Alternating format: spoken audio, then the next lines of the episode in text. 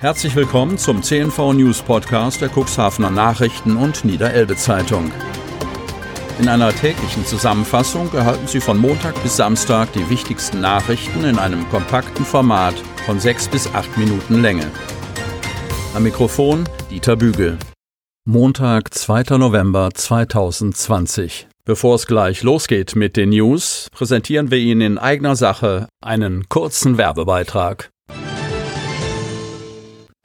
Du. Wer, ich? Ja, du, komm her. Ich hab da was für dich. Was? So günstig? Psst. So günstig? Genau. Die besten Deals finden vor Ort statt. Exklusive Rabattangebote für Cuxhaven und umzu. Auf deinem Smartphone immer dabei. Jetzt neu. deich-deals.de Separate Lösung für zwei Juckepunkte. Duner Spitze. Mehrheit fasst einen Satzungsbeschluss. Problemfelder Verkehr und Entwässerung werden gesondert angegangen. Von Kai Koppe. Dunen. Aus Investorensicht dürfte ein weiterer Meilenstein geschafft sein. Mehrheitlich hat der Rat der Stadt am Donnerstag einen Bebauungsplan verabschiedet, der auf ein an der Duner Spitze geplantes Neubauvorhaben zugeschnitten ist. Der Weg dorthin glich zuletzt zu einem zähen Ringen. Kontrovers diskutiert wurde noch auf den allerletzten Metern. Wirft die Politik an der Duner Spitze ihre Grundsätze über Bord? So sah es am Donnerstagabend zumindest eine Ratsfrau der Grünen. Verlässlichkeit interpretierte Elke Schröder-Rosbach nicht als Verpflichtung, nach wiederholten Debatten endlich zu liefern. Der Döserin ging es darum, jenen Prämissen treu zu bleiben, unter denen der Rat 2012 eine erste Projektidee des Investors zurückgewiesen hatte. Es gab auch in der SPD und der CDU sehr viele kritische Anmerkungen, rekapitulierte Schröder-Rosbach, die sich fragt, warum die Einschätzung von damals offenbar nicht mehr zählt, zumal das Projekt aus ihrer Sicht über die Jahre sogar gewachsen und nicht kleiner geworden ist. Beide Big Points wurden von Baudezernent Martin Adamski am Donnerstagabend nicht etwa unter den Teppich gekehrt. Der Verkehr in Dunen wird durch diese Maßnahme nicht viel besser werden, räumte Adamski ein. Der Dezernatsleiter zeigte allerdings einen Kompromiss auf, der die sich abseits des Rampenlichts keineswegs so einhellig hinter das Projekt scharende Koop aus CDU, FDP, Sozialdemokraten und Grünen dazu bewog, schon in der Fachausschusssitzung Mitte der Woche einen Satzungsbeschluss zu empfehlen. Der Vorschlag zur Güte bestand darin, dass man den B-Plan verabschiedet und losgelöst von dem Bauvorhaben den seiner Verwirklichung harrenden Rahmenplan Dunen mit seinen Ideen zur Verkehrsberuhigung im Kurteil vorantreibt. Das Thema Entwässerung soll ähnlich universell behandelt werden und zu einer Lösung führen, die als Ahlemeyer-Plan in die Ratsannalen eingegangen ist. Das Konzept, dessen Stellenwert übrigens auch Grünratsfrau Schröder-Rosbach anerkennt, lobte auch Beatrice Lohmann, CDU, die den Bebauungsplan gutheißt, wenn er dazu führt, dass man sich um den Verkehr Gedanken macht. Peter Altenburg, die Cuxhavener, hingegen blieb trotz seiner Zustimmung skeptisch. Einen Preis gewinnen wir damit nicht, meinte er. Das, was andere als Leuchtturmprojekt im Bereich Gesundheitstourismus bezeichneten, bietet unter dem Klimaschutzaspekt aus seiner Sicht viel zu wenig. Zwei Männer starben bei Zusammenstoß. Bad Bederkesa. Am Sonntag gegen 5.30 Uhr ereignete sich ein tragischer Unfall auf der Landesstraße 120 kurz vor Bad Bederkesa. Zwei Menschen starben.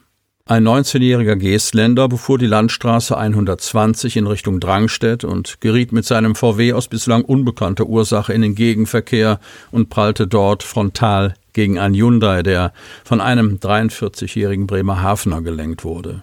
Beide Autofahrer erlagen nach Angaben der Polizei noch vor Ort ihren schweren Verletzungen. Aufgrund des großen Trümmerfeldes wurde die Landstraße für mehrere Stunden gesperrt. Die Ermittlungen dauern an. Sprung zur Seite rettet Leben von Passanten. Hemmer Osten. Am Freitag gegen 18 Uhr ereignete sich in der Otto-Peschel-Straße in Hemmoor ein Unfall, bei dem nur durch Glück nichts Schlimmeres passierte.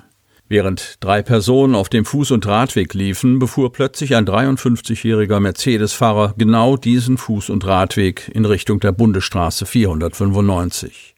Nur durch einen Sprung zur Seite konnte ein Zusammenstoß vermieden werden. Im Anschluss fuhr der Fahrer noch gegen einen Baum und setzte seine Fahrt in Richtung Osten fort, ohne sich um die Personen und den verursachten Schaden zu kümmern. Erst durch die Zeugenaussagen und weitere Ermittlungen konnte der Fahrzeugführer ermittelt werden. Dieser gab an, dass er Kreislaufprobleme gehabt habe und daher zunächst zu seiner Wohnung gefahren sei. Später meldete er sich bei der Polizei. Dem Fahrzeugführer droht nun ein Strafverfahren wegen unerlaubten Entfernens vom Unfallort sowie der Gefährdung des Straßenverkehrs. Zwei Einsätze hielten Retter in Atem. Katamaran mit drei Personen kenterte im Wasser vor Salenburg. Nächtliche Suche bei der alten Liebe. Cuxhaven. Ein gekenterter Katamaran versetzte die Feuerwehr Cuxhaven am vergangenen Sonnabend gegen 13 Uhr in Alarmbereitschaft. Die Ehefrau eines der Besatzungsmitglieder hatte den Katamaran über einen längeren Zeitraum vom Salenburger Strand aus beobachtet, als er plötzlich kenterte und sich nicht mehr aufrichten ließ. Sie verständigte die Retter. Etwa 500 Meter vom Salenburger Strand entfernt befanden sich zwei Männer und ein zehnjähriger Junge im Wasser und versuchten vergeblich, ihren Segelkatamaran der Top-Cat-Klasse wieder in Fahrt zu bringen. Mit zwei Rettungsbooten rückten die Wasserretter der Berufsfeuerwehr Cuxhaven und der Freiwilligen Feuerwehr Dunen aus. Nach wenigen Minuten erreichten sie die erschöpften und leicht unterkühlten Segler.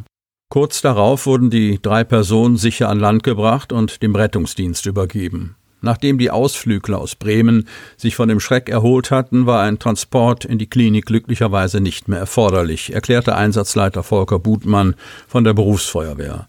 Der Katamaran wurde danach von der Feuerwehr im Wasser wieder aufgerichtet und an Land geschleppt. Der zweite Einsatz innerhalb von zwölf Stunden forderte unter anderem die DLRG auf der Elbe im Bereich der alten Liebe. Eine Person war gegen 1.30 Uhr bei der Polizeiinspektion als vermisst gemeldet worden. Sofort wurde eine umfangreiche Suche auf der Elbe und den Hafeneinfahrten eingeleitet. Auf dem Land koordinierte die Polizeiinspektion Cuxhaven die Suche. Auf dem Wasser war die Seenotleitung kurz MRCC Bremen. Die DLRG unterstützte mit drei Booten die Einheiten der Deutschen Gesellschaft zur Rettung Schiffbrüchiger, kurz DGZRS, der Wasserschutzpolizei und der Feuerwehr bei der Suche. Auf der Elbe koordinierte der Seenotrettungskreuzer Annelie Kramer einen Suchverband, bestehend aus den verschiedenen Einheiten, während der DLRG Rescue Jet den Auftrag erhielt, die Häfen im Bereich der verschiedenen Einfahrten und Pieranlagen abzusuchen. Unterstützung erhielten die Retter zudem aus der Luft. Die Polizeihubschrauberstaffel Niedersachsen Phoenix 97 flog die Elbmündung ab. Gegen 4 Uhr wurde die Suche ergebnislos eingestellt. Sie hörten den Podcast der CNV Medien, Redaktionsleitung Ulrich Rode und Christoph Käfer. Produktion Rocket Audio Production.